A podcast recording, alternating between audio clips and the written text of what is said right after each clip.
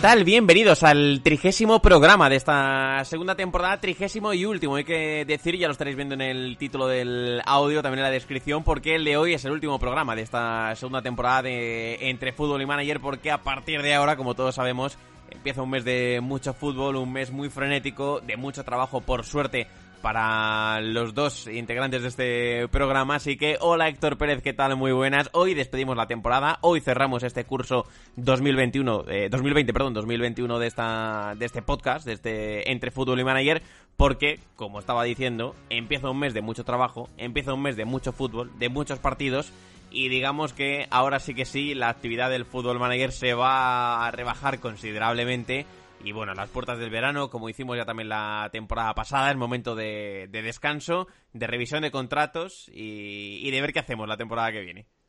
Muy buenas, Adri. Eh, se viene un mes frenético, frenético y estoy seguro que de ojeras, porque eh, hay mucho fútbol, eh, demasiado. O sea, estamos en una temporada, Adri, en la que no ha habido casi parón de fútbol. Hemos tenido fútbol constantemente, entre semana, fines de semana. Además, había un momento ya en el que daba igual si era eh, competición europea, si eran ligas, se iba un poco haciendo popurrí de todo. Y ahora ya entramos eh, en las elecciones en un mes que eh, va a ser de pura intensidad, de mucho trabajo, como dices, por suerte, de tratar muchas cosas. Y al final, pues, me, vamos a dar nosotros aquí unas pocas, o unas pequeñas pinceladas, mejor dicho, mm. del tema de las elecciones, algo que eh, vaya por delante, nosotros no hemos podido probar, pero sí hemos buscado alguna cosita para, pues lo básico, tener un poco de noción acerca de ello e ir debatiendo un poco también el tema de, de, pues, las competiciones que se van a jugar ahora, que eh, yo creo que, aunque venimos un poco saturados de fútbol, como quien dice, eh, sigue habiendo ganas de ver esto. Sí, sí, no, no, sin duda, sin duda. La verdad que los torneos de selecciones siempre se cogen con ganas y con gusto y, oye, eh, encantados, por supuesto, de poder dedicarnos a ello y trabajar y, y, poder estar pendientes de estas competiciones durante el verano. Ya decimos Eurocopa, también Copa América, que además van a coincidir en las fechas. Y este último programa, Héctor, pues como ya comentamos en su día, queríamos hacerlo un poco más especial. Eh, luego haremos un poco repaso de lo que ha sido esta segunda temporada, pero sobre todo nos queríamos detener en esta primera parte del programa para hablar de un tema que llevamos teniendo pendientes hace mucho tiempo, que es el tema de las selecciones. Y oye, aprovechando que estamos, este sí, por suerte, en verano de, Eurocopa y también de, Copa América, aprovechar, ya digo, para, para tratar este tema. Y tú me decías antes de empezar, Héctor, que has echado un poco un vistazo de cómo funciona el tema selecciones en el FM y lo cierto es que es una cuestión yo nunca he jugado a las selecciones en el FM, siempre he sido técnico de club, eh, he hecho partidas con equipos como yo creo que hacemos un eh, porcentaje elevadísimo de gente, pero también existe la posibilidad de hacer algún torneo con alguna selección y ser el seleccionador de algún país y dedicarte exclusivamente a ser el, el, el seleccionador, en este caso ya digo, de, del país que, que, queramos de cualquier federación de, fútbol, entonces, o confederación de fútbol. Entonces, eh, ¿cómo presentarías un poco esto, Héctor? Tú que le has echado un poco un vistazo, ¿cómo funciona para aquellos que no tenemos esa experiencia y, oye, alguna vez nos ha picado la curiosidad, ¿cómo lo afrontaríamos?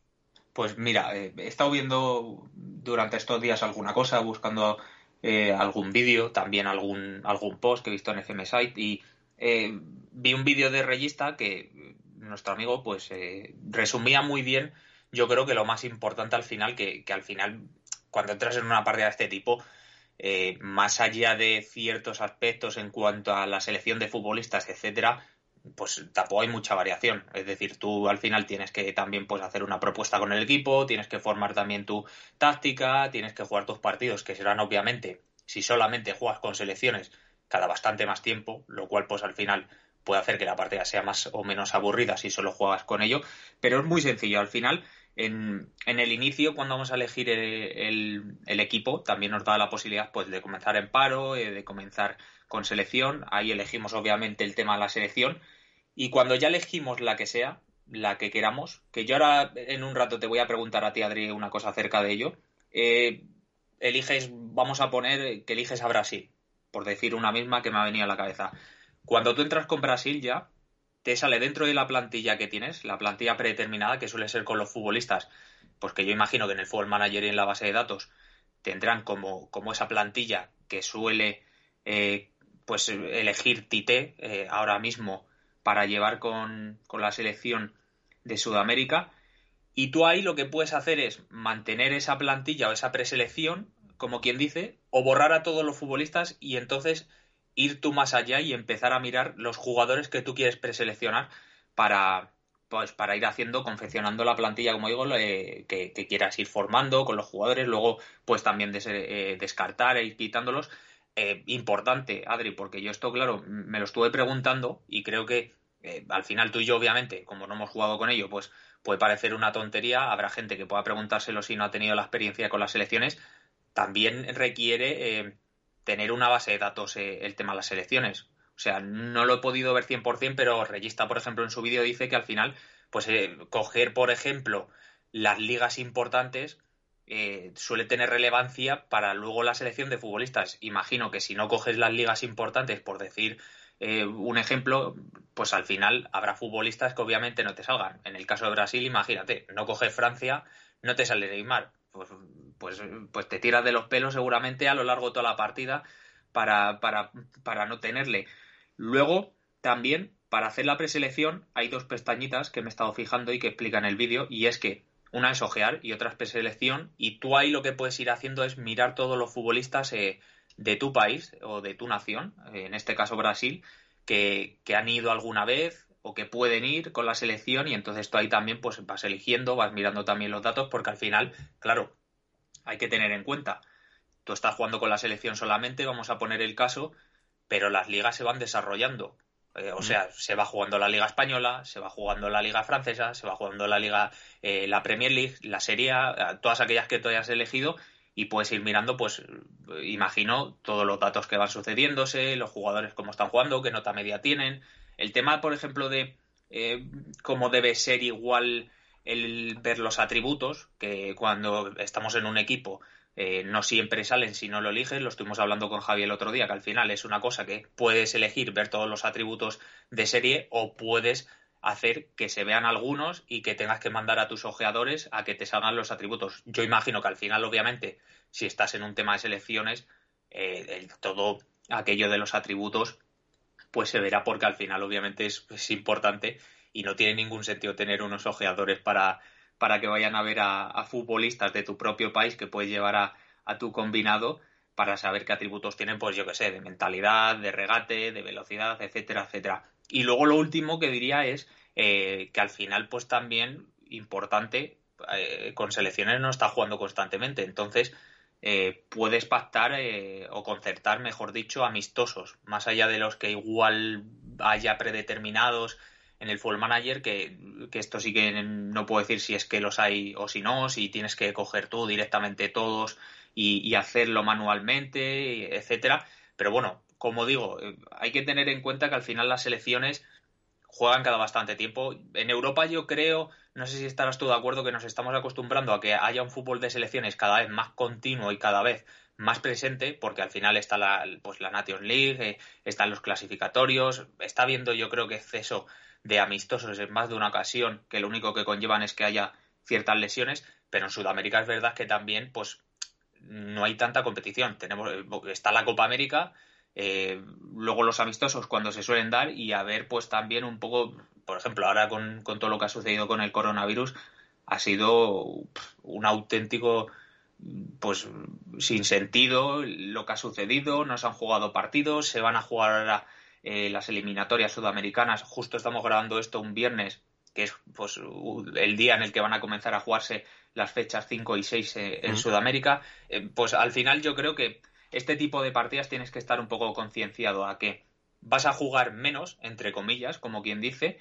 y seguramente también yo diría que el planteamiento que tengas en cuanto a tu selección no puede cobrar una magnitud tan grande como la que hacemos en los clubes, Adri, en el sentido de que Tú, por ejemplo, coges a tu equipo, vamos a decir el estándar de Lieja, que es con el que has estado la temporada, y eliges, pues, al final, un tiquitaca vertical, eh, un fútbol de posesión, lo que sea, y el equipo va un poco como ganando el concepto. Al final, como juegas partidos casi constantemente, como quien dice, la eh, el familiarizarse de los futbolistas y del equipo eh, colectivamente será mucho más sencillo que en una selección, que al final, pues, que se pueden ver cada tres meses, cada dos meses, etcétera. Entonces yo creo que aquí seguramente, a no ser que tengas obviamente futbolistas muy, muy buenos o muy guiados a un estilo de juego,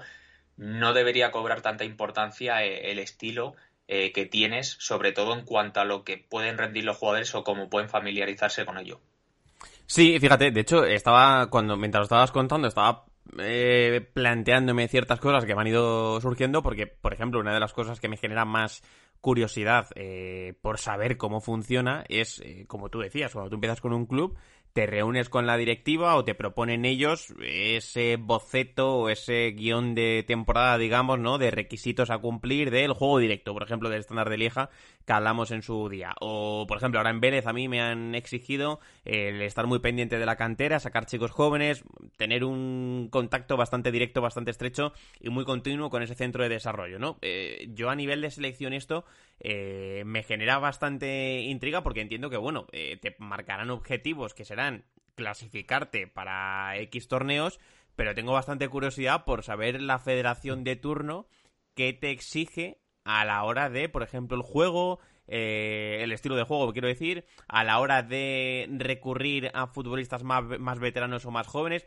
Es decir, me, genera mucha curiosidad saber un poco cuál es ese guion que te marcan, porque si ya hemos visto que hay clubes, como comentamos en su día en el caso del equipo belga, bastante exigentes eh, cuando quieren pedir eh, cierto estilo de juego, pues con la federación esto, eh, Héctor, no sé si también existirá. Eh, que marquen, por ejemplo, si coges a la selección española, que la federación en esa hoja de ruta te marque que, oye, que la selección tiene que jugar un juego tiki-taka vertical, por ejemplo. O, o dejan ahí más eh, manga ancha. Y, y después, claro está,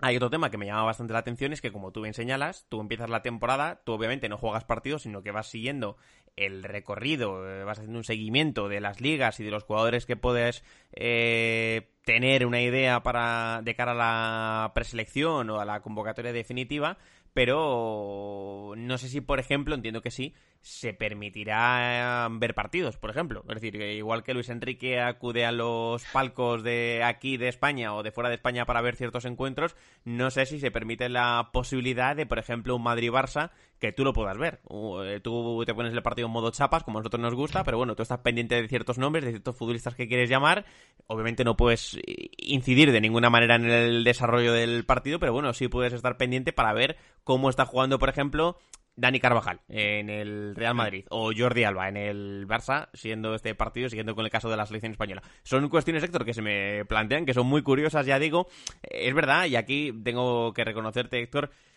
el hecho de hacer una temporada sin poder hacer nada hasta llegar al torneo de selecciones a mí me llama poco la atención. Es decir, yo no sé si algún día jugaré una partida de este estilo con alguna selección. Entiendo que es una aventura interesante y que, oye, ahora se acercan torneos como Eurocopa y Copa América y a todos nos gusta seguirlos y oye, pues una partida así tiene que estar muy chula. No lo pongo en cuestión, pero yo no sé si me veo, Héctor, eh, haciendo una partida de este, de este estilo y sintiéndote un poco, aquí ahora es cuando entiendo a la famosa frase de Antonio, de Antonio Conte, ¿no? De soy un pulpo en un garaje, donde no, eh, no quiero el día a día, quiero un club y quiero estar eh, muy eh, relacionado, ¿no? Más con la más, con la actualidad, más con la, el día a día de un equipo y no tanto con el de una selección que igual en un juego como el FM Héctor donde tanto texto, tantas cosas, tantas notificaciones, el día a día a veces es un poco largo, se hace un poco la temporada se puede hacer un poco larga en ciertos equipos, pues una selección entiendo que esto puede ser mayor. Sí, al final yo pienso un poco que que es un contraste pues también grande. Al final puedes elegir una partida, si no me equivoco, en la que puedes ser tanto entrenador de equipo como eh, seleccionador de, un combinado nacional. Entonces, puedes intentar hacer eso. Yo creo, en mi caso, voy a hablar por mí, no, no, no me voy a mojar tampoco por dar una opinión general, pero en mi caso creo que sería demasiado excesivo el meterme en, por ejemplo, entrenar a un equipo, digamos, al PSV ahora mismo y que además de ello, imagínate, Adri, que me tocara ser entrenador de la selección de Países Bajos. Eh, han echado a De Boer y han fichado a Héctor Pérez para, para, llevar a, la selección. Creo que sería mucho, pero al final es verdad que también el hecho de coger solamente a una selección se puede quedar algo corto porque, claro, al final tampoco sabemos la interacción que hay en el sentido de, diariamente los correos que envías. Yo me imagino, imagínate, Adri, eh, si al final tenemos a veces partidos cada dos meses, en esos dos meses que tú tienes, por ejemplo, de has jugado tu último amistoso, vamos a ir con España con lo que has dicho tú, has jugado tu último amistoso, tu último partido de lo que sea, contra Austria, por decir una selección, y tienes hasta, la siguiente, hasta el siguiente parón dos meses para jugar contra Inglaterra, por decir otra. Claro, en esos dos meses yo me pregunto un poco también cómo será la interacción que tienen contigo, pues un poco todo. Eh, ¿Cómo será, por ejemplo, si cuando a nosotros nos llegan menciones acerca de los futbolistas y de sus entrenamientos que, que recibirás en la selección, porque al final no tienes a los futbolistas día a día, es lo que dices, pierdes un poco el tacto o el contacto, mejor dicho, de ese día a día que se entrenará un equipo en el fútbol manager y que al final pues estás en una interacción constante haciendo cosas, ya sea pues eh, ojeando cómo están tus futbolistas entrenando, que lo hemos comentado aquí alguna vez nosotros. Eh, el mirar, por ejemplo, el rival que te puede tocar la semana que viene o entre semanas si juegas competición europea o, competición de Copa Libertadores Sudamericana para ver cómo afrontas ese partido. El mm, ojear un futbolista que quieres fichar y que quieres hacer eh, una especie de camino para intentar convencerle o intentar convencer a su club o tantearle, lo que sea. Es al final yo creo que eh, seguramente que obviamente pues sea un, una experiencia distinta y, que seguramente pues sea divertida también eh, en cierto sentido, pero es verdad que al final yo creo que sobre todo diría que, por ejemplo, en tu caso y en el mío, que tampoco podemos dedicar una cantidad de horas muy, muy grande a jugar, pues al final es verdad que el igual estar esos tramos de tiempo en los que no sucede nada, como quien dice, con la selección, pues sí que hace que pierdas un poco eh, el contacto con lo que es el fútbol manager, con lo que es ese, eh, pues tomar decisiones en base al equipo, porque al final, claro, si tú te vas encontrando con un equipo cada X meses, vas decidiendo un poco los jugadores que van yendo, más allá de que quieras hacer, como quieren hacer, yo creo, todos los seleccionadores, un colectivo o un grupo fuerte para establecer una base, pues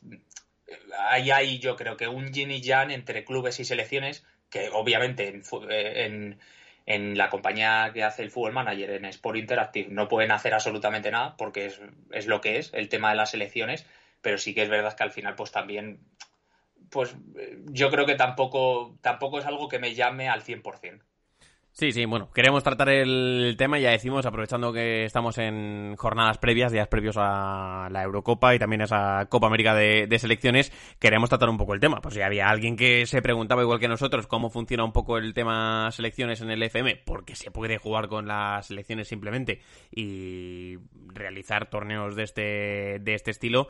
pues bueno, queríamos también contarlo y, traerlo un poco al podcast, que es, algo que decimos que teníamos como deberes apuntado hace mucho tiempo y, queríamos aprovechar para hacerlo evidentemente en estas fechas donde todos empezamos a cambiar ya el chip y empezamos ya a ponernos en modo Eurocopa, modo Copa América que vaya a poder seguir también la, otra competición, muy pendientes de las convocatorias, muy pendientes de las noticias, muy pendientes ya de los amistosos que se están jugando, que al final, eh, tú lo decías antes Héctor, venimos de una temporada muy larga, el descanso es el cansancio es evidente, no solo para eh, quienes podemos dedicarnos a esto, sino yo creo que para el espectador general. Eh, yo creo que todo el mundo llega muy cansado a estos últimos meses de, competición. Pero oye, que si ayer juega Inglaterra con Austria, por ejemplo, pues te lo ves. O si juega Benzema porque es el primer partido con Francia, pues también te lo ves.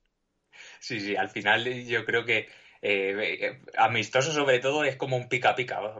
Dices igual, eh, me voy a tomar un descanso, no voy a ver nada, pero al final yo qué sé, pues lo que dices, ves que Benzema es titular y dices, leches, el restreno de Benzema con Francia, ¿cómo no voy a vérmelo? Ves que va a jugar, por ejemplo, Jack contra Austria y dices,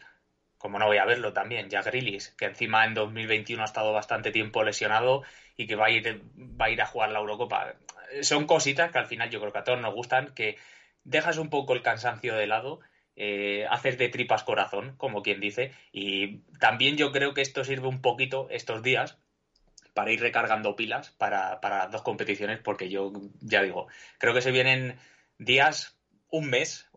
porque prácticamente es lo que dura, de, de muchas horas de fútbol, de poco sueño, de dedicarle mucho tiempo a, a ver y, y, rever alguna que otra cosa y, escribir, bueno, y, poder sacar todo lo que queramos. Una pregunta que se me venía, Adri, y que no quiero que se me pase de cara un poco al tema de las selecciones y un poco también el tema en cuanto al fútbol manager, es eh, ya que vamos a tener dos competiciones tan importantes como son pues la, Copa América y también eh, la,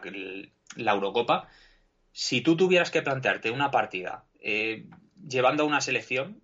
o dos partidas, vamos a decir, para distinguirlas, ¿qué selección elegirías de, Sudamérica y qué selección elegirías también de, Europa? Ya sea no solamente para jugar estos torneos, bueno, en el caso de la Copa América al final la disputan los mismos de siempre, más, o, más allá de que luego pueda haber mm. alguna otra invitación, pero ¿qué elegirías en Sudamérica y qué elegirías en Europa, ya sea para pues jugar una Eurocopa o para intentar llevar a una selección a jugar una Eurocopa? Pues buena pregunta. Fíjate, yo creo que aquí eh, traicionaría un poco mis principios de, de cómo afronto las partidas y cómo lo hemos contado mil veces, de que jugamos al FM para jugar con los equipos medianos o pequeños. Y fíjate, si tuviese que hacer una Copa América, yo creo que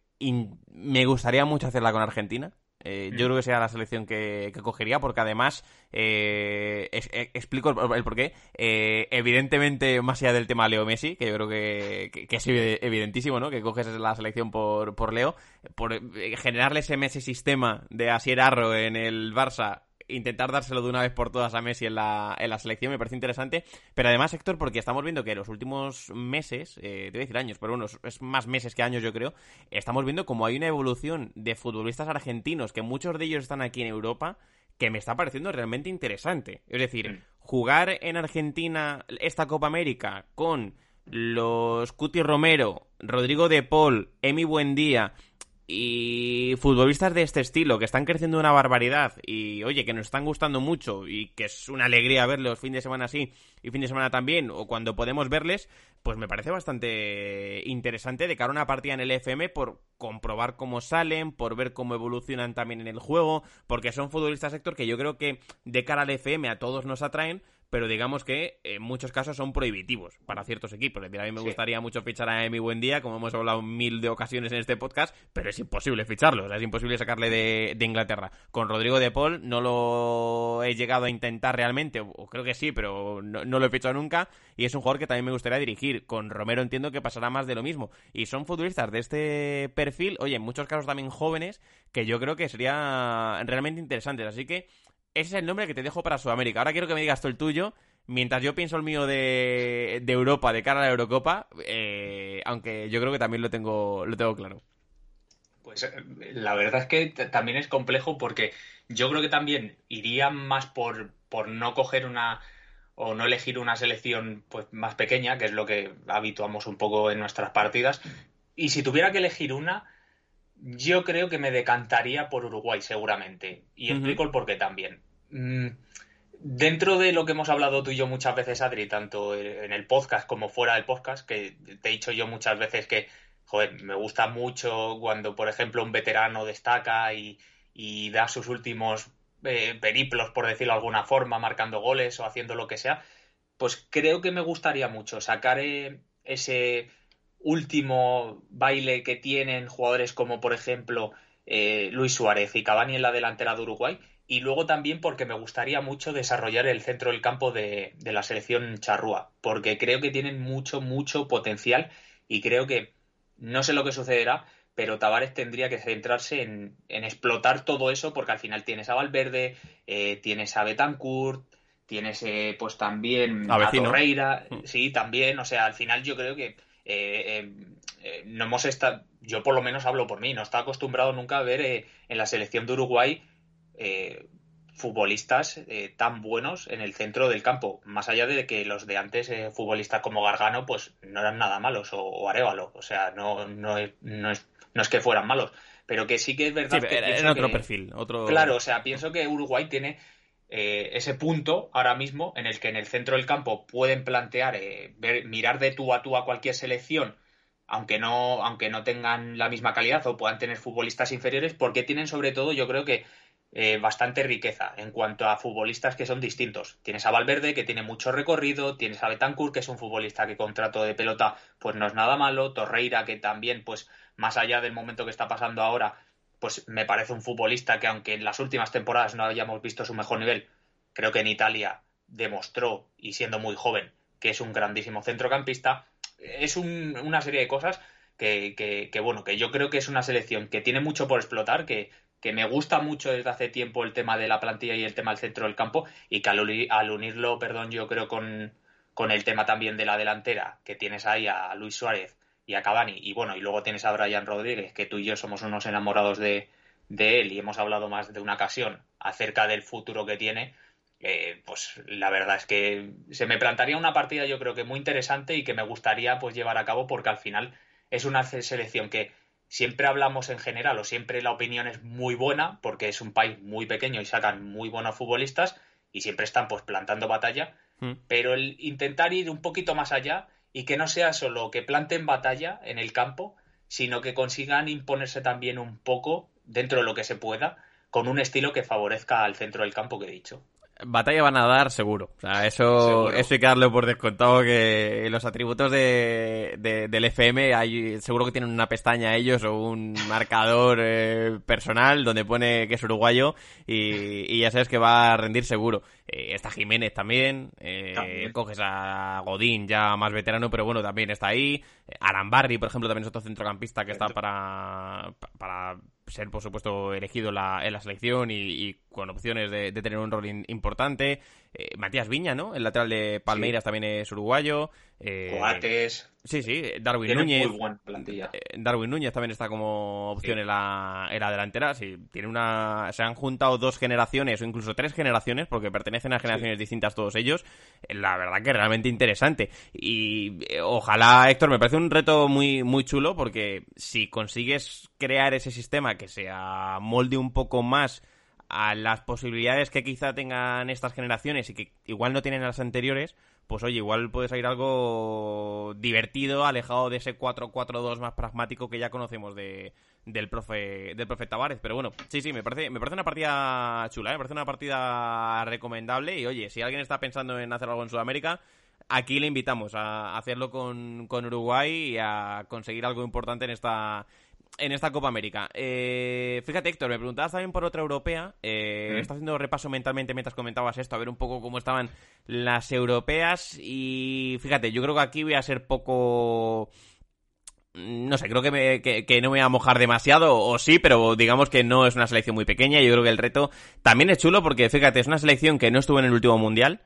Es una, es una selección que está ya con ese relevo generacional en marcha, tan necesario, y es Italia. Eh, a mí una Eurocopa con, Italia me gustaría bastante, eh, por dar paso a esos futbolistas jóvenes que ya están llegando a la Italia de Mancini y, por supuesto, dentro de lo posible, seguir contando con eh, los más veteranos como los Bonucci y compañía, que van a ser realmente necesarios. Pero esa generación nueva italiana, donde empiezan a hacerse paso los Raspadori y futbolistas de este estilo, eh, me llama bastante. Yo creo que es una selección que en el centro del campo no va nada mal, eh, con Berratti, Jorginho, eh, Pellegrini, Locatelli y compañía. Y oye, yo creo que es una selección, ya digo, que está creciendo poco a poco, que nos la perdimos en el último mundial, en el 2018 no estuvo, y tengo bastantes ganas de ver de cara a esta Eurocopa. Creo que el trabajo de Mancini está siendo muy bueno, mm. y, es una selección con la que yo perfectamente haría una, una Eurocopa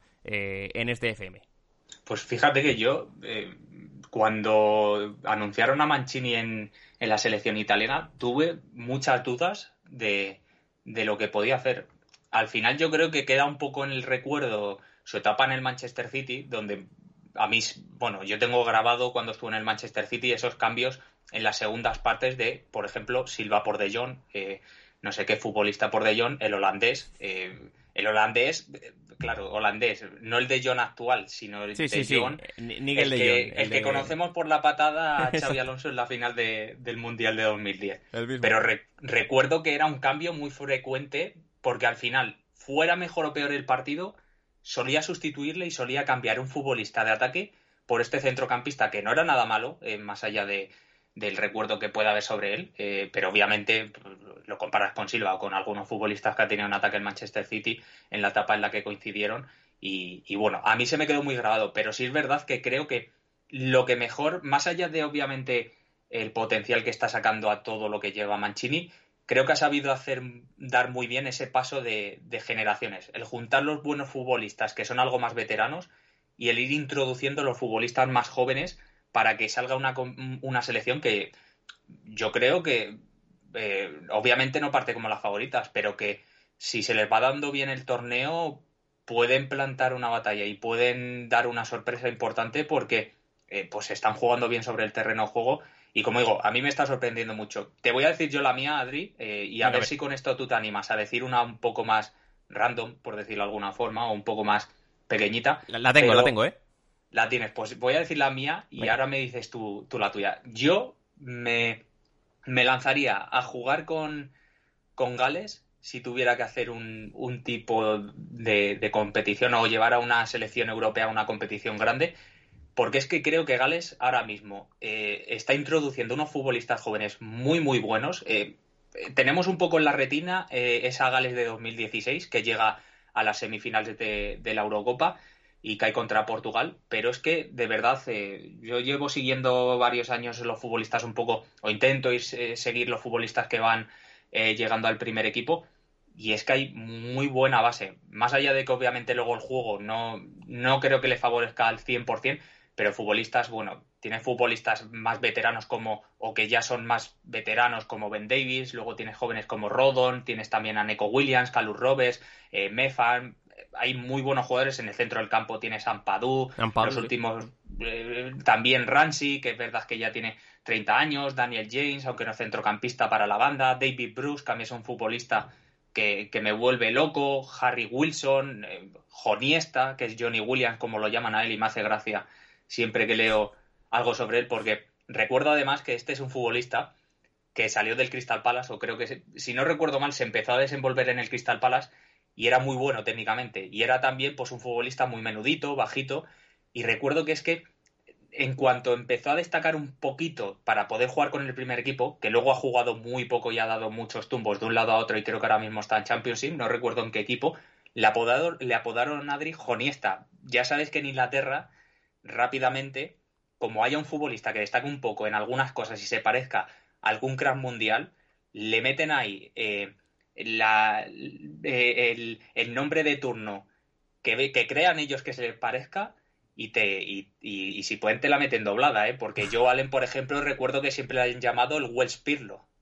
eh, que, era una cosa también increíble verle jugar al hombre en el Stoke City y ver que cuando jugaba con, la selección de Gales, Wells Pirlo, Wells Pirlo, Wells Pirlo, y bueno, luego más allá de eso, obviamente... Wells Pirlo que estará en la Eurocopa también. Que estará en la Eurocopa también. Y, y luego, además de eso, yo creo que también, pues, con 31 años, cogiéndolo y pues sacar eh, lo último de, Gareth Bale también me, encantaría. Un poco también en lo que has ido diciendo tú, y yo creo que se asemejaría esto un poquito a lo que has comentado tú con Argentina. Obviamente salvando las distancias, pero sí, pues tener el futbolista central, como quien dice, y rodearle de esos futbolistas que le han ido acompañando eh, durante muchos años y también esos futbolistas que están saliendo ahora, que yo creo que hacen muy bien a Gales y creo que Gales tiene ahora mismo una selección que aunque no vaya a alcanzar esas cotas seguramente de, semifinales como consiguió en aquel, en mm. aquel año, creo que tiene una base para ser una selección mejor. Lo que pasa que obviamente tienes a Bale con 31 años, en aquel momento tenía 26, 27 años, si mal no recuerdo, es mucha diferencia y no tienes también esa figura que es Gareth Bale de cara al futuro, que es algo, pues al final, diferencial. Este mejor o peor, yo creo que es algo que una selección si lo tiene, es como, como coger un lingote de oro. Totalmente. Al final Gales ha también iniciado un poco ese proceso de regeneración. ¿eh? eh hay bastantes futbolistas jóvenes en la convocatoria, te he destacado muchos. Eh, el caso de Ampadu, de Rodon y, compañía. Y es verdad que, bueno, sigue contando con algunos más veteranos de esa vieja guardia, pero, pero sí, sí, oye, una buena selección para, para destacar. Mira, si quieres te dejo yo mi selección un poco más random, un poco más pequeña. Eh, es una selección que siempre me ha gustado mucho. Es verdad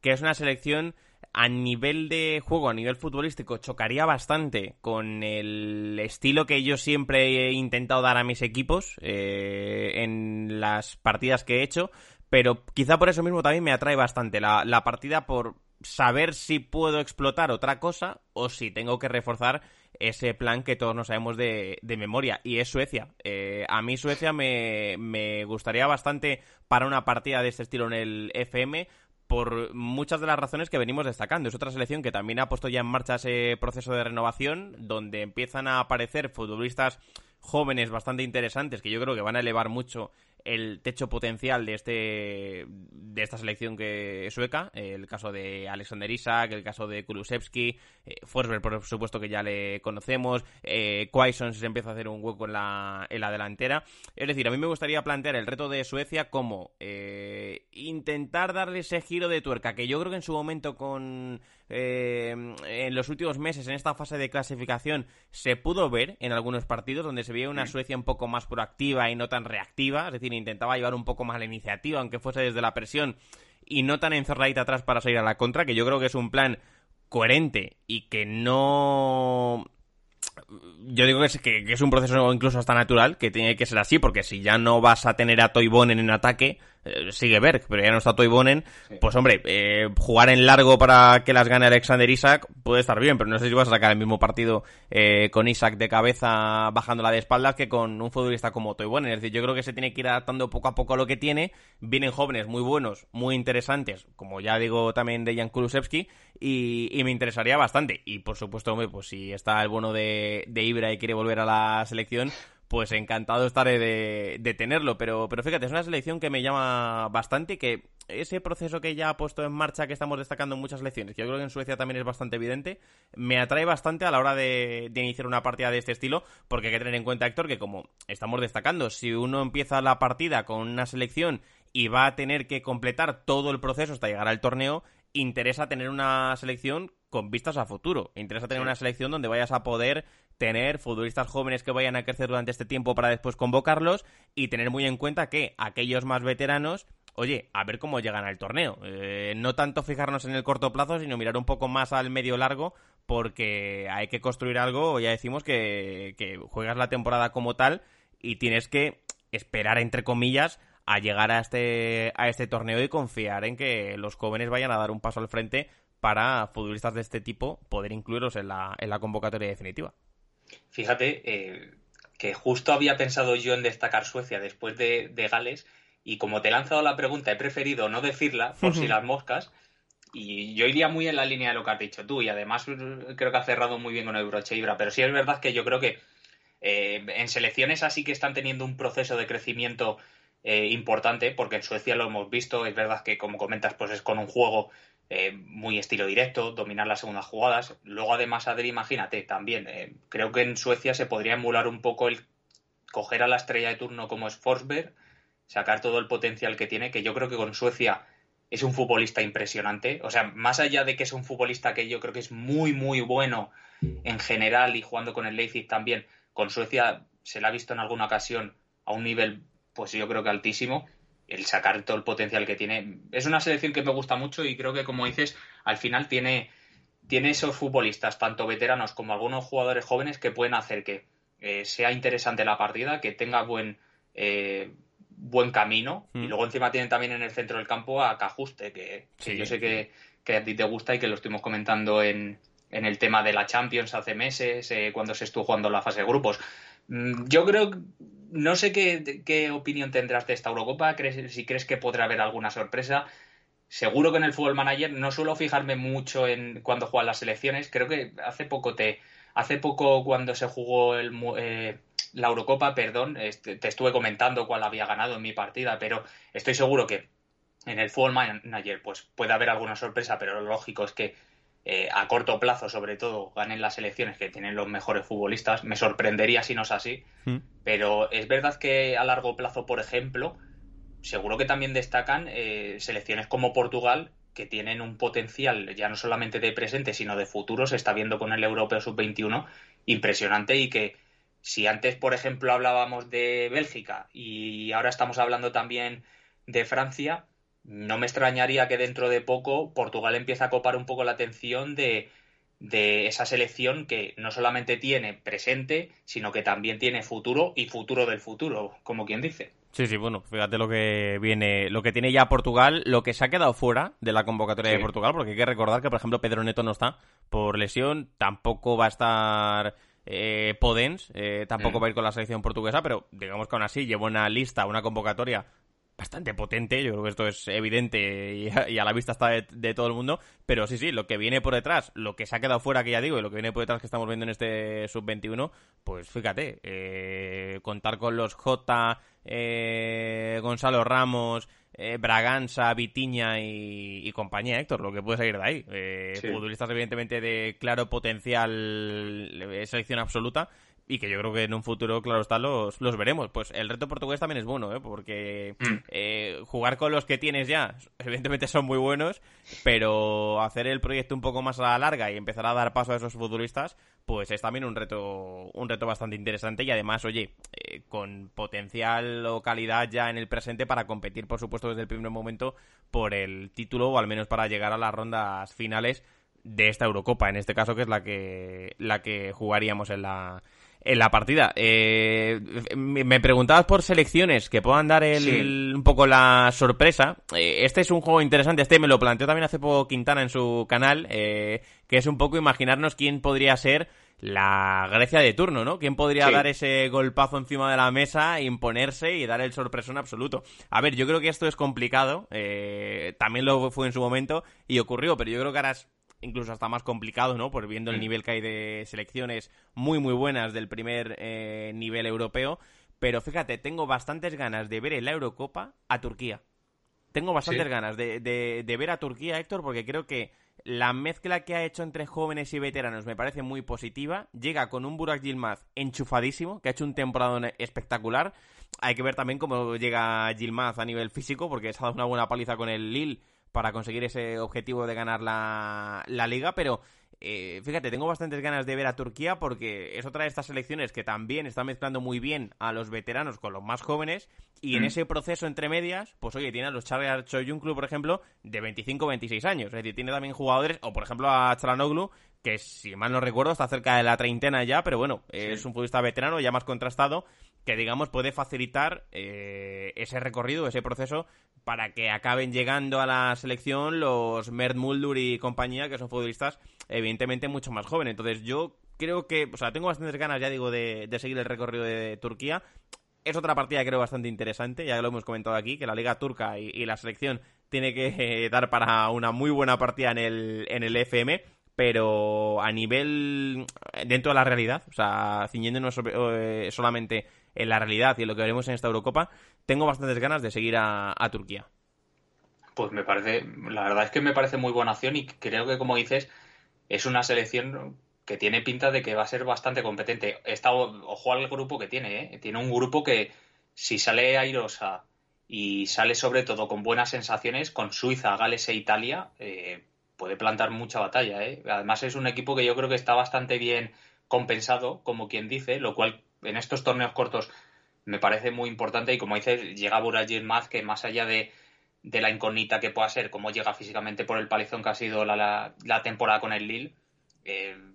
llega, yo qué sé, en un modo Messi, como quien dice, ¿eh? porque es algo impresionante. Yo voy a decir una, Adri, y,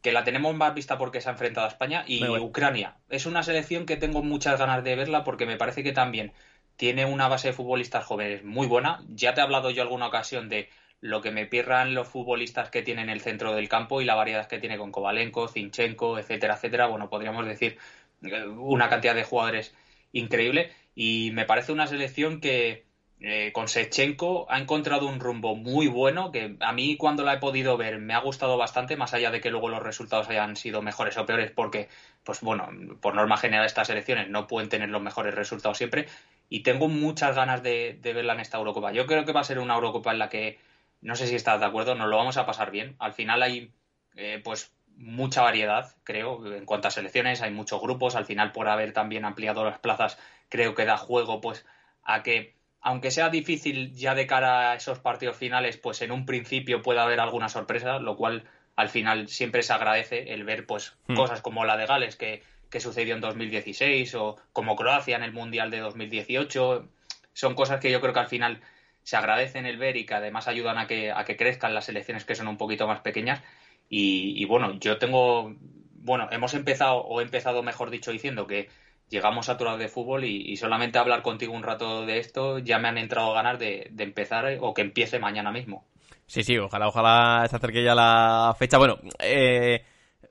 dejemos la fecha donde está. Eh, yo creo que mejor dejemos la fecha donde está. Aprovechemos estos días para descansar y cojamos el torneo con más, con más ganas, con más energía, que por supuesto lo, haremos y disfrutaremos un montón de Eurocopa y, Copa América. También hay que tener en cuenta, Héctor, no sé si habrá ser humano capaz de seguir los dos torneos. Eh, porque por horarios la Copa América, para aquellos que vivimos aquí en España, va a ser muy difícil de seguir, porque los partidos mm. son muy tarde. Y, la Eurocopa va a abarcar toda la tarde hasta por la noche, porque empiezan a las 3, 3, 6 y 9 van a ser los horarios de los partidos, al menos en estas dos primeras en estas dos primeras jornadas de la fase de, grupos, primeras rondas. Eh, luego es verdad que ya es un poco, bueno, hay partidos unificados, luego ya son partidos a las 9 de la noche, que obviamente facilitará todo un poco más, pero de primeras me parece muy difícil poder seguir ambos. O sea, yo creo que no sé si habrá ser humano que pueda hacerlo, ¿eh? Creo, Adri, que sabes tú que yo, por ejemplo, no soy muy de café, pero tengo la sensación de que va a ser momento o días de, estar en la pantalla, termo al lado y hasta que el cuerpo aguante, o hasta que los párpados, mejor dicho, aguanten. Pero sí, sí, tiene pinta que va a ser muy complicado, la verdad. Al final, yo creo que va a ser un poco suministrar y es que creo que además en la Copa, en la Copa América va a haber partidos hasta las 4 de la madrugada. Entonces, claro, eh, en algún momento también hay que descansar para coger con ganas y con fuerza el siguiente día, porque si no es un cúmulo de 30 días prácticamente en los cuales eh, puedes acabar totalmente destrozado. Sí, sí, no, no, eh, está claro, está claro. Y todo esto, obviamente, Héctor, tocando madera, que se juegue finalmente la Copa América. Que, mm, En fin, ya lo has comentado tú antes. está la cosa complicada, bastante caos. Hay que recordar que hay eliminatorias, como tú decías antes, eh, para el Mundial a pocas fechas de que se juegue, si se juega, ojalá que sí, finalmente el torneo. La sede ha cambiado mil veces de, sitio, en fin, eh, fútbol sudamericano en estado puro, que por eso también nos, nos, gusta tanto, pero, pero bueno, están siendo horas, y tú lo sigues mejor, o días, jornadas complicadas, y ojalá, ojalá se pueda jugar finalmente bien esas jornadas de clasificación al Mundial de 2022 y también se pueda jugar bien, obviamente, el, el torneo y disfrutemos de, de esta Copa América lo que el cuerpo aguante y, lo que podamos lo que podamos disfrutar aquellos que quizá eh, estamos un poco más centrados en la Eurocopa bueno no perderemos ojo seguro de lo que ocurre en la Copa América pero ya digo que va a ser difícil poder estar a todo en tan poco tiempo con tantas horas de fútbol con tan pocas horas que tiene el día. En fin va, a ser difícil cuadrar todo pero bueno hoy queríamos hablar un poco de selecciones y ya para cerrar Héctor aprovechando que hoy es el último programa de la temporada ya que nos estamos acercando a esta hora de, de podcast que estamos haciendo casi siempre, casi todos los lunes, eh, queríamos dedicar un poco, queríamos centrarnos un poco, debatir de una manera un poco más eh, tranquila, ¿no? Y relajada, como hacemos siempre, qué nos ha parecido el juego, qué tal la experiencia, qué tal eh, esta segunda temporada del, del podcast, porque, bueno, por ejemplo, mira, yo me había apuntado a ciertas cosas que creo que me parecían interesantes destacar teniendo en cuenta que este va a ser el último programa ya de la temporada, que obviamente durante el verano, en vacaciones, pues oye, igual podemos seguir jugando a las partidas y seguramente lo haremos, también en agosto, también en septiembre, hasta que salga el FM próximo, el FM 22, pero, eh, por ejemplo, yo creo que hay algo que sí o sí hay que mejorar, Héctor, que es el tema de eh, las ruedas de prensa, que insistimos con ello. Ya dijimos el podcast pasado que era un tema a mejorar, que era un tema que en este juego es verdad que la gente que lo crea le ha puesto yo creo énfasis y se ha mejorado porque han dado más posibilidades, porque las preguntas son algo más variadas, pero yo me he encontrado, Héctor, con las dos partidas que he puesto en marcha, o con las tres, contando la beta, pero bueno, la de la beta la quiero dejar fuera por si se trataba de un bug, si se trataba de un problema del juego, pero he comprobado, tanto con Vélez como con el estándar de Lieja, que no es así. Y son preguntas, Héctor, ya no te voy a decir repetidas, sino preguntas a veces sin sentido. Preguntas donde te están diciendo que te vas a enfrentar tú al líder de la competición cuando el líder eres tú. O me ocurrió, por ejemplo, jugando con el estándar de Lieja, que me iba a enfrentar al estándar de Lieja. Y digo, a ver, eh, periodista, eh, si el entrenador soy yo, ¿cómo me estás preguntando esto? Que son preguntas que además, Héctor, suponen un compromiso. Porque claro, ¿cómo contestas a esa pregunta sin meterte en un problema diciendo lo que tengas que decir para contentar a la prensa y que no tenga un impacto esto negativo en la plantilla? Cuando son preguntas, digamos, bueno, que, son eh, evidentemente erróneas, ¿no? Que sabemos que es un juego y que te va a tener siempre este tipo de cosas, pero bueno, es un punto a mejorar sí o sí. Y después hay otro punto, Héctor, que ya le dedicamos un programa en su día, que no he leído nada al respecto, pero me alegraría mucho saber que en el FM22 va a existir ya el fútbol femenino. Vamos a poder mm. tener fútbol masculino y femenino, que yo creo que es una base de datos que sí o sí tenía que estar ya metida hace mucho tiempo en el juego. Y bueno, eh, de momento ya digo, no se lee nada al respecto, mm, sospecho que no va a estar y yo creo que ya es una necesidad obligatoria que esté el fútbol femenino, la base de datos del fútbol femenino con todos sus clubes en un juego como este. Sí, al final eh, yo creo que esto último sobre todo me parece un punto muy importante por el crecimiento que está teniendo el fútbol femenino y porque al final creo que también eh, introducirlo en juegos así, introducirlo bien, o sea, no introducirlo por introducirlo, es ayudar al, fútbol femenino a que dé un pasito más, a que se haga un hueco y también pues puedan mejorar las cosas eh, en ese apartado, que es algo que están por lo que están luchando y yo creo que en general pues hay que empujar por ello porque al final pues es fútbol. Joder, a mí me parece eh, las distinciones que se puedan hacer o, que no se introduzcan en este juego más allá de, de por los motivos que sean, que vendan menos o que les pueda suponer un coste de lo que sea, me parece importante. Y me parece que pues, al final, pues, tener una experiencia también con equipos femeninos puede ser muy gratificante y puede ser muy satisfactoria porque al final también estamos acostumbrados en el fútbol femenino a que por cómo se han ido introduciendo los equipos, pues haya una diferencia eh, importante, como quien dice. Entonces, imagínate yo que sea Adri, plantearte una partida con el Madrid CCF, que estuvo, que nos mandaron, nos mandó el correo el segundo entrenador. Eh, poder plantearte una partida y poder jugar Europa con un equipo que hasta hace nada pues no sonaba prácticamente como quien dice nada, valga la redundancia. Me parece que también abre un abanico si esto sucede que, que, nos gustaría a todo el mundo, que también yo creo que haría mucha gente aficionarse al fútbol femenino, más allá de que luego puedas o no dedicarle más tiempo. Y, bueno, sería dar un empujoncito. Luego lo que dices de las interacciones, a mí no me había pasado, pero sí creo que eh,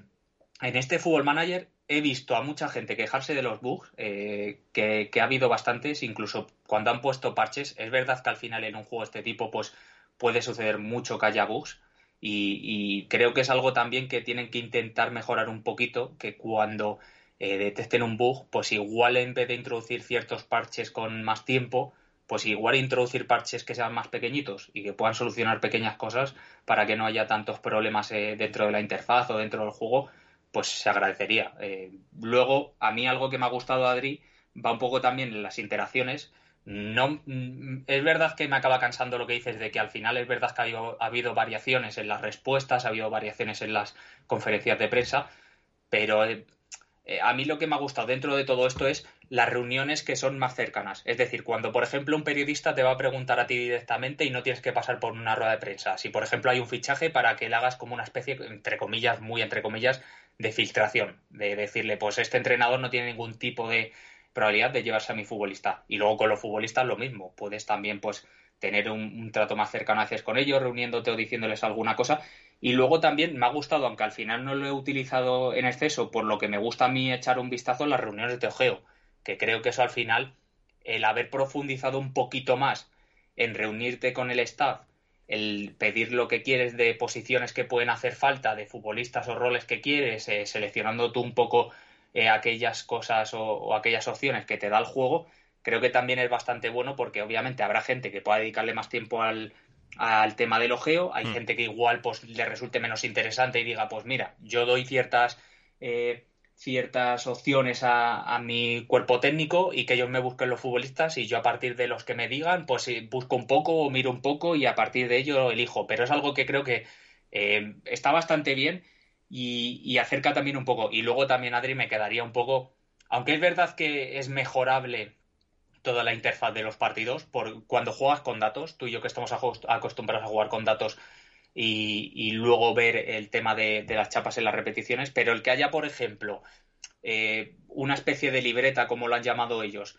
que sea más visual, o sea, que salgan más cosas, como quien dice, creo que también es positivo. Es verdad que es mejorable, es verdad que al final, pues tú y yo y gente que nos lo ha comentado, que lo ha comentado escribiéndonos, está más o menos cómoda con, todo ello, con el campito de fútbol con tus futbolistas o con el equipo rival, con eh, pues los jugadores con los corazones en la parte de abajo para intentar hacer los cambios más rápido, etcétera, etcétera. O sea, todo lo que han ido introduciendo. A mí me ha gustado, pero sí creo que es algo que pueden mejorar y que puede estar mejor visualmente y mejor colocado, más allá de lo que puedas tú también toquetear para, para ponerlo a tu gusto pero es algo que creo que, está bastante bien, como digo. Sí, a ver, eh, yo creo que el tema de la libreta o tableta o como lo quisiésemos eh, definir me parece positivo. ¿eh? A mí ya lo comentamos en su día, me gustó. Me gustó que vengan representados los dos campos, tanto el propio como el rival para ver un poco, sobre todo cuando se empiezan a hacer cambios, cuando el equipo contrario empieza a hacer cambios, obviamente hay muchos futbolistas que no conocemos. Y bueno, yo creo que está bien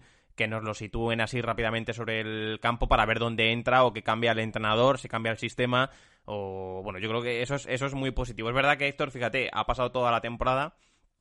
Eh, acabé el curso con el estándar de Lieja, lo he empezado con Vélez como ya hemos venido destacando y todavía no he hecho un solo cambio con la barra de abajo. Eh, con esta barra donde aparecen todos los futbolistas, aún no he hecho ni una sola sustitución así. Eh, sigo recurriendo a parar la partida, meterme en la opción de tácticas y tranquilamente hacer el cambio que considere para darle además el rol que yo quiera al futbolista. Entonces, bueno, no sé hasta qué punto tiene utilidad esa barra abajo. No sé si tú, Héctor, la has utilizado o no. No sé si alguien se ha acostumbrado a ella. Pero bueno, sí es verdad que han introducido ciertas cosas este año, como puede ser esa, por ejemplo,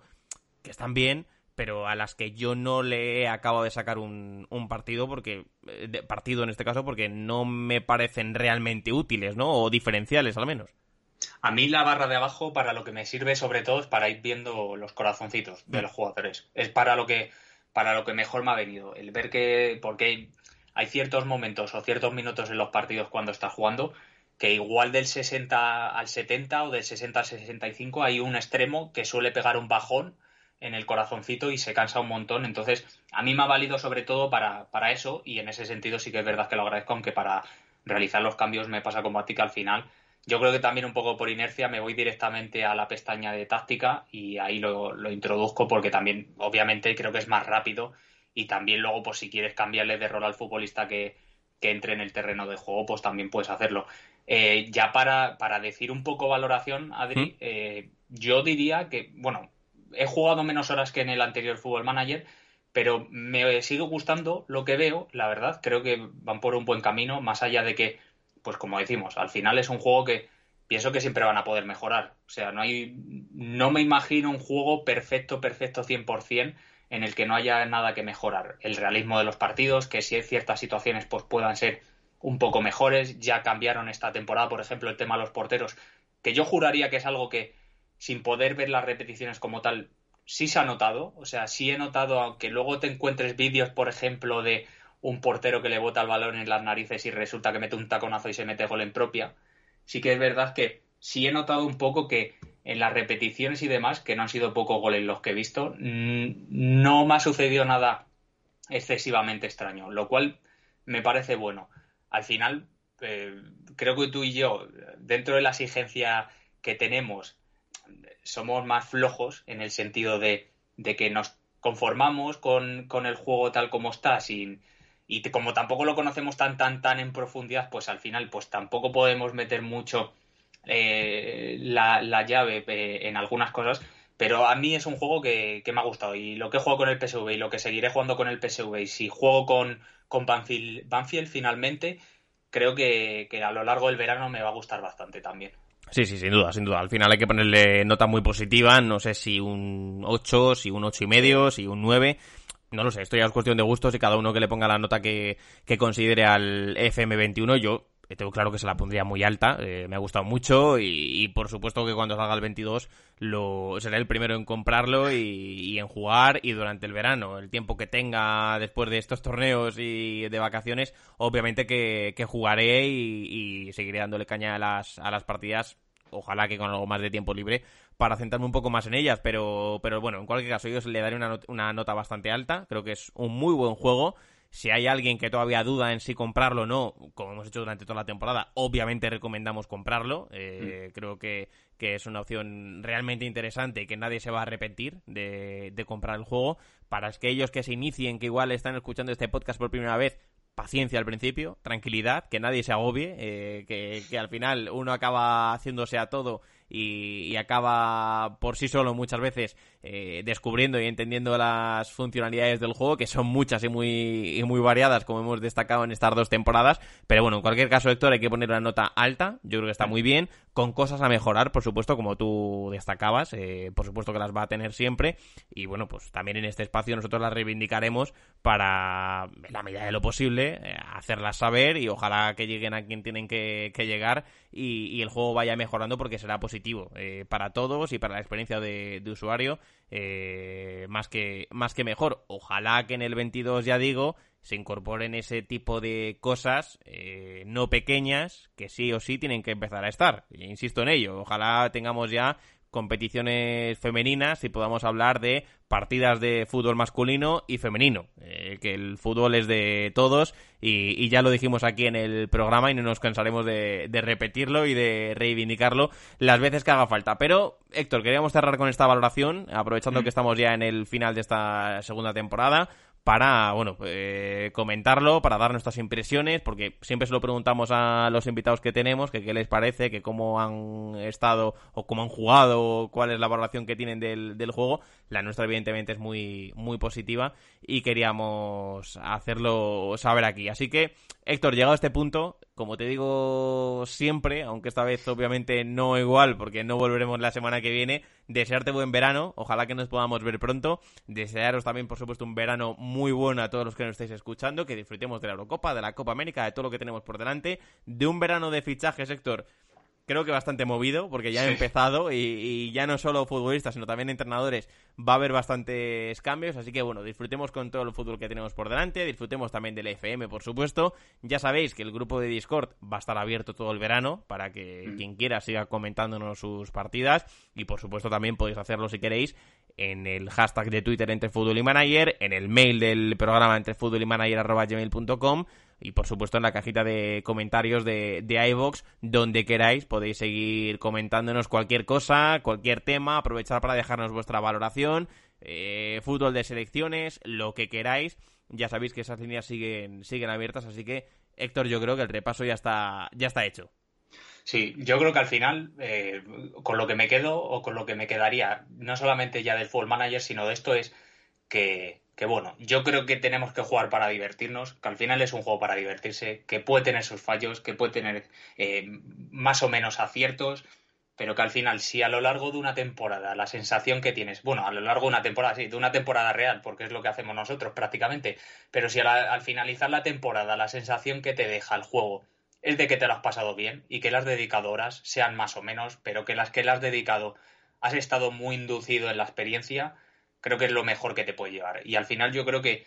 tú y yo con este podcast, pues eh, es lo que buscamos también, divertirnos tú y yo, hacer estas charlas que tendríamos en la realidad y que hace tiempo que no tenemos, que nos veremos más pronto que tarde para, para tenerlas y que al final pues la gente también se divierta con ello y sobre todo pues que agradecer a la gente también lo que ha eh, participado porque al final, hmm. eh, como decimos siempre y a veces somos pesados, son parte de esto, una parte importante y el poder pues haber juntado a gente, el poder haber eh, comentado cosas, el haber resuelto alguna duda siempre que hemos podido, pues hemos estado más que encantados y al final pues como digo, para mí el resumen es divertirse y ahí creo que yo creo que es donde se inicia y tiene que finalizar todo. Sin duda, sin duda. Al final lo mejor eh, de la temporada vuelve a ser, eh, por supuesto, ese grupo de Discord, la comunidad que se ha generado en torno a este podcast, donde sigue entrando gente al Discord, cosa de la cual nos alegramos enormemente. Ojalá que durante el verano siga entrando gente eh, locos del FB a compartir su experiencia y que, que siga reinando ese buen ambiente desde el primer día, donde nunca hay problemas, donde todo el mundo intenta ayudar a todo el mundo y donde se respira un ambiente de bastante fútbol y de bastante fútbol manager, que es lo que queríamos y, lo que estamos también nosotros disfrutando desde este otro lado del, del podcast. Así que gracias por acompañarnos esta segunda temporada hablaremos después del verano, eh, disfrutemos, ya digo, estas competiciones de selecciones, disfrutemos del mercado de fichajes, descansemos todos, desconectemos del fútbol, que también es importante, que volverá con más fuerza seguro eh, a partir del mes de, agosto, que está ya a la vuelta de, de la esquina y seamos felices, Héctor, que es de lo que se trata. A ti te mando un fuerte abrazo, nos veremos pronto, como tú decías. Buen verano y hasta la temporada que viene. Hasta la temporada que viene.